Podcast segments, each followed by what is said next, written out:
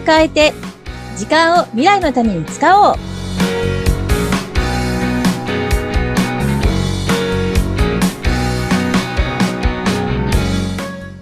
こんにちは。ガッキーこと研修講師の二垣です。こんにちは。今回もお相手は西川貴子です。ガッキー先生、どうぞよろしくお願いいたします。よろしくお願いいたします。さあ、ガッキー先生、本当に毎日暑いですけれども、あの、夜はちゃんと寝れてますか？はいはい、そうですね。私ははい。比較的寝れてるとは思いますが、はい。あの、すもともとそんなに長く寝てない方かなって感じですね。ショートスリーパーとかそういう感じですか？あの、んもういつからか忘れちゃいましたけど、まとめてたくさん寝れなくなったんですよね。のでえっ、と、寝つきはいいんです。うん。寝つきはいいから、まあはい大体私あの、11時から11時半とかくらいに寝る日が多いんですけれども、はい。で、で、す、すっと寝れるんですね。うん。なんですが、まあ夜中にふっと目が覚めて、はい。あの、時間を確認するくらい覚醒するんですよ。ああ、なんかでもわかります。緊張してる夜って、ちょこっと寝て起きて時計見る。ちょこっと寝て時計見て起きるみたいな。うーん。うん。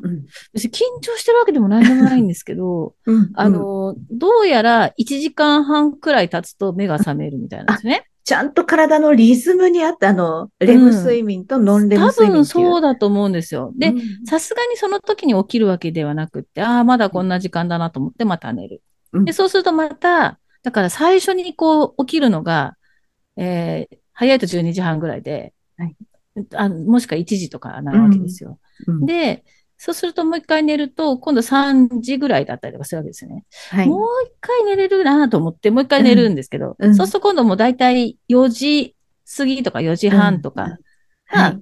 遅いと5時みたいな感じなんですけどうん。も、うんもうそうするとさすがにもう体がもう寝れませんって感じに目が覚めてるんですよね。ああ、もう一回はいかないんですね。もう7一回行かないですね。もうそうなるとそのくらいの時間を見た瞬間に、ああ、うんそろそろ起きてもいいなって気持ちになってるから、なおさらなんですけど、はい。でもね、寝てられないんですよ。あの、布団の中でこう横になり続けていられない。もう、もう起き、起きたいっていう感じにな なるので、で起きるんです。だからあの、うんアラームをかけずに毎日起きてますって話をしたと思うんですけども、うんもう大体そんな感じ。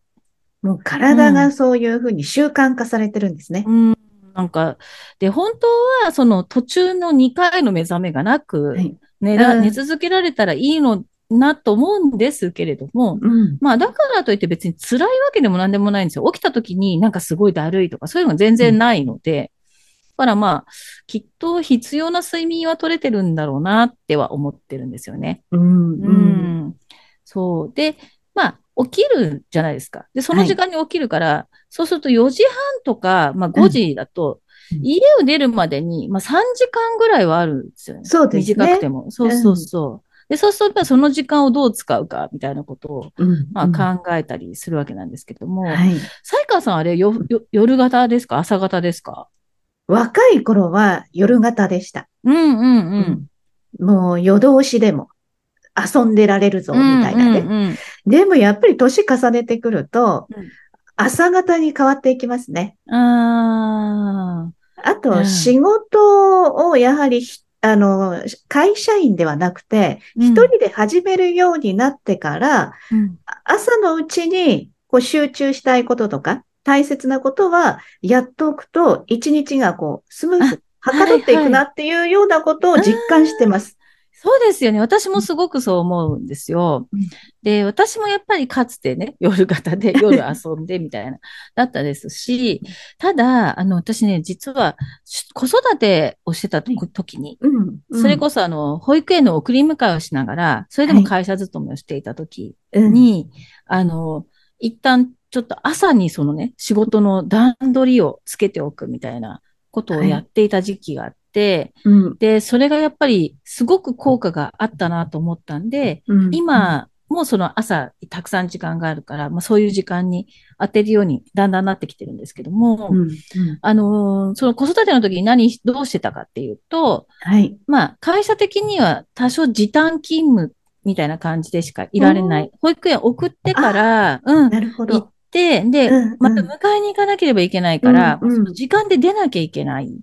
でも私、あの、システムの業界だったんですよね。はい。システム開発の業界って、うんあの、まあ、プロジェクトの状況によるんですけども、はいある時ものすごい忙しい状況を迎えていたりとか、うん。あるいはこう何人もの人と一緒に、うんあ、の、やっていて指示を出すことが必要だったりとか、はいっていうのがあるんですけども、その中でもそうやって送ってから行って、迎えに行くために帰らなきゃいけないという状況。うんうん。で周りはもちろん理解はしてくれているんだけれども、はい。でもその中で仕事は進めていかなきゃいけないわけじゃないですか。そりゃそうですもんうね。んうんで、私は当時、その頃はもうリーダーの立場だったから、うんはい。メンバーの状況、あ、やった仕事の内容を見て確認したりとか、指示を出したりっていうこともしないといけなかったんですね。うんはい。その中で、じゃあどうしてたかっていうと、はい。あの、まあ、まず、夕方に帰らなきゃいけないんで、うん。その前に一旦状況を確認して、じゃあ、はいこの後はこういうふうに進めといてくださいね。で、その結果をメールで報告しといてくださいねっていうわけですよ。うんうんはい。で、私は帰って、うん子供にご飯を作り、おはい風呂に入れて寝かしつける。はい。うん。で、そうすると、もう私もヘトヘトになっているので、うんだいたいそのまま寝てしまったりして、はい夜もう何もできなかったりすうんるんですよ。うんその代わり、だから朝早く起きて、うんんで、夕べのメールを見るわけです。はい。別に、そのメールの返信をその日のうちに返しても返さなくても大差がないっていうことに気がつけたんですよ。うーん相手はもういないんだから、会社に。なるほど。そうなんですよ。だから相手が出社する前に、あの、何かしらの返信をしておければ、はい何の問題もない。うん。うん。ということに気がついて、その朝、うん。うん4時台とか5時台とかっていう時間帯にメールを確認して、はいで、返信したり指示を出したりしておくっていうのをやるようになってから、うんやっぱ仕事の進みがだいぶ楽になったんですよね。うーん。で、ええやっぱり、うん、段取りっていう話もそうなんですけども、まあ、私がい出社するまで指示がないまんまうん待ってるのと、すでに指示が出てて、あ、じゃあこうすればいいんだなって始められるのと違うと思うんですけども。うん。う。うんん。そうですね。指示出されて、先にもうあると、もうできますもんね、自分で。ううん。ん。うんサクサクってそうですよね。うん。そう、っていう感じのことをね、やってたんですよ。あの、本当にちょっと忙しかった時にですね。で、まあだからその朝の時間帯って、はいまあ、その当時にもすごく思ったのは、うん。何にも邪魔が入らない。うん。うん。もうメールも来ないし、その時間に。そうですねメールも来ないし、電話も来ないし、テレビだって別にそんなに面白いものやってるわけでもないし、だから誘惑もないから、あの、集中して、そのメールの返信なりができる。で、そうすると、はかどるっていうのもすごく体感したんですよね。うん。うん、夜にヘトヘトの頭で、なんかやそっかやっとの思いで返す時間よりも全然短いんですよ。そうですね。うん。うん。で、ということが分かったから、まあそういうことをね、やって、まあその時の仕事を乗り切っていったわけなんですけども、で、まあそこからしばらく経って、そういうことが、からも離れて、送り迎えからも離れて、で、なんですが、じゃあ今はどうかっていうと、まあ、やっぱり独立してからですね、うん。やっぱりその、それまではちょっと夜型にまた戻っていて、朝はい若干ギリギリまで、ギリギリとは言ってもそう、そこまでじゃないけど、うん。でも比較的ゆっくり起きるっていう生活をずっとしてたんですが、あの、独立してから朝の活動をね、するようにうん。なって、うん。で、それで、まあ、朝の活動を週1回のための早起きよりも、はいもう。全体を早起きにしようというふうにだんだん変えてですね、うん今はその、ほんと10時、11時とかに寝て、はい。朝早く起きるってなったんですね。で、そうすると、じゃあその時間をどう使うかっていうところなんですけど、うん。まあ、先ほどね、才川さんもおっしゃった通り、あの、ちょっと頭を使うこととかね、うんあの、うんうん、段取りつけておくみたいなこととかっていうのはもちろんそうなんですけど、うん。うん。うん、なんかもっともっとね、有効活用できるんじゃないかなって思ってるところもあって、うん。うん、今はなんかやっぱりなんとなくメールを返したりとか、はい。その日の仕事の準備をもう一回ね、するとか、うん、っていう感じなんですけど、うん才川さんだったら何に使ったら良さそうに思いますか？意外と私、朝体を動かすって、おー。あの、一日そうすると体が楽だなっていうことにうん気がついたんですよね。前もお話ししたかなと思うんですけど、、コロナ禍にやることが仕事がなくて、やることがなくて、ラジオ体操に参加してみたら、意外と一日ものスタートに体動かしておくと、その後が体楽だなっていうことにと気づいたんですよね。そうか、そうですね。あの、うんやっぱり筋肉がこう、ほぐれてるんでしょうね。うん。あの、血の巡りも良くなってるんだよね。あの、10分ぐらいのあのラジオ体操でこんなにも一日体が楽なんだっていうことをえー知ったんですよね。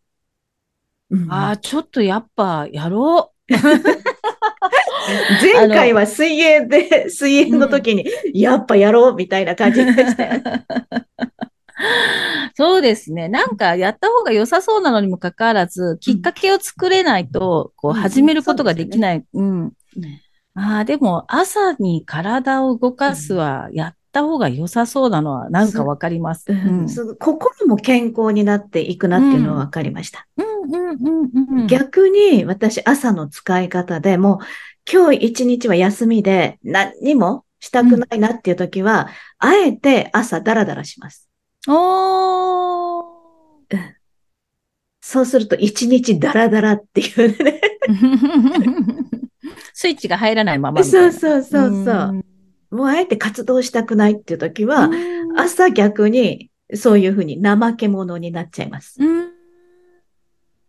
あ、でも、なんかそういうメリハリはあっていいですよね。うん。あああと、ガッキー先生と違うところ、私、メールとかではなくて、朝、体を動かしてるかも。朝、掃除しているかも。早朝に。それすごいですね。そうすると、なんか、一日が綺麗になった、みたいな感じで、こう、気持ちも綺麗になって活動できるっていう、うん、そっちかもしれないですね、私。あ、なんか素晴らしい。ちょっと、体を動かす。私それ取り入れられるようにしたいと思います。いや、私もね朝ちゃんと集中してメール返信するとか、の方が夜頑張ってやるようりん。楽なんだなって今、ガッキー先生の話伺って。あの、うん思考がクリアになってるじゃないですか、ネタ後って。うんだから、あの、メールとかに対する、こう、なんていうの、見、見るのも早いし、うんうんうん、判断も早いですね、割とね。うん。あの、夜中に、なんで、あの、通販番組見ると、はい。無償にいらないものを欲しくなるみたいな。ね、正常な判断てが。そうそう、できなくなってるっていう、ああいうので、夜じゃなくて、やっぱり朝、正しい判断をした方がうん。いいスタート切れそうですね、やっぱり。そうですね。ねなんか、私も本当にもっといい時間の使い方ね、工夫したいなと思ってるんですけれども、うん本当なんかあの、こんな使い方ね、してるよ、みたいなお話あったらなんか聞いてみたいなと思いますよね。そうですね、うんリスナーの皆さんからもね、うんいろんなこう、どんな朝の使い方してるよっていうのとかも聞いてみたいですよね。ね皆さんきっと違いますもんね。うん、そうだと思います。はい。まだまだ工夫の余地がある。そうですよね、生活スタイルが違えば皆さん時間のちか使い方違いますしね。そうですよね。ううんん。はい。またちょっと私も朝の時間を工夫して、ガッキー先生にお伝えしますね。教えてください。またいいのが見つかったら。